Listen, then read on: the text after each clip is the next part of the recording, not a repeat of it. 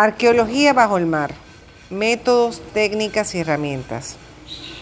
Localizar, excavar, recuperar y restaurar un naufragio requiere una serie de técnicas similares a las que se utilizan en las arqueologías terrestres, pero adaptadas al medio submarino.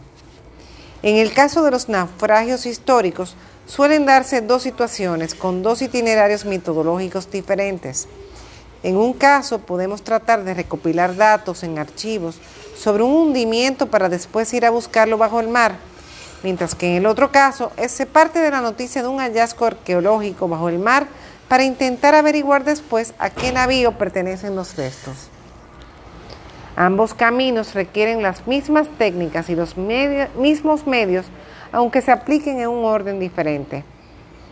Y en ambos casos, cualquier es necesario un proyecto arqueológico que defina los objetivos, los medios, los investigadores, los colaboradores, la metodología, la financiación y las garantías de conservación de los restos que se encuentren. La investigación en los archivos es fundamental, ya que en ellos se conservan documentos que describen y relatan y documentan con extremo detalle las pérdidas de barcos y sus cargamentos desde el siglo XV en adelante.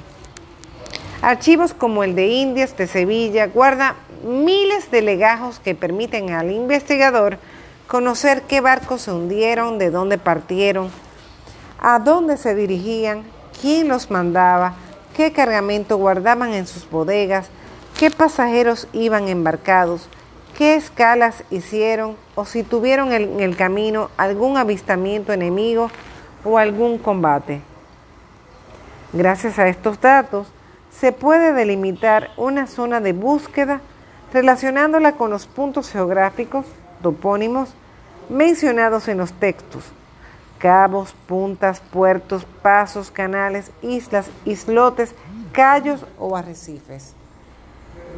Aunque no siempre los nombres con los que se denominaba un lugar han perdurado en el tiempo, en muchas ocasiones estos topónimos han cambiado y es necesario acudir a la comparativa entre la cartografía antigua y la actual para tratar de ubicar con precisión las zonas de búsqueda. Una vez delimitada la, la, zona, es el momento de utilizar medios de prospección geofísica que permitan obtener una radiografía del fondo en la que detectar anomalías o puntos con posibilidades de ser naufragios antiguos. Las herramientas más utilizadas son el sonar de barrido lateral, el magnetómetro de protones, las cámaras submarinas remolcadas, los equipos multias, los detectores de metales y los vehículos robotizados manejados desde superficie. Rob. Cuando el naufragio está localizado es cuando ha de tomarse la decisión de excavar o no los restos. No siempre es conveniente ni necesario hacerlo y en muchas ocasiones es suficiente con realizar sondeos selectivos.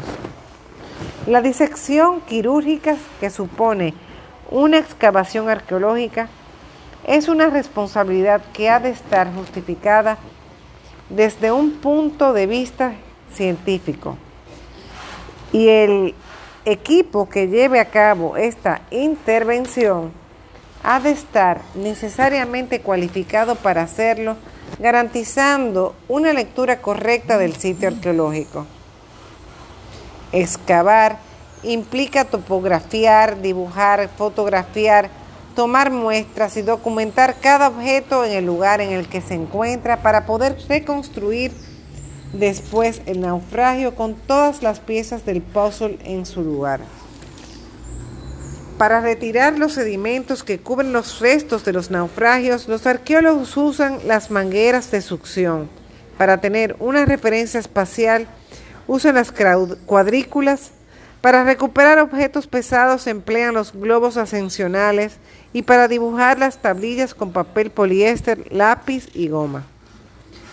Los objetos recuperados del naufragio pasan a su fase de conservación y restauración siendo documentados, clasificados y catalogados antes y después de su restauración. Fuera del agua, ya sean materias orgánicas o inorgánicas, los restauradores determinarán el mejor tratamiento de conservación para cada caso, analizando los daños sufridos por el objeto y la naturaleza del material.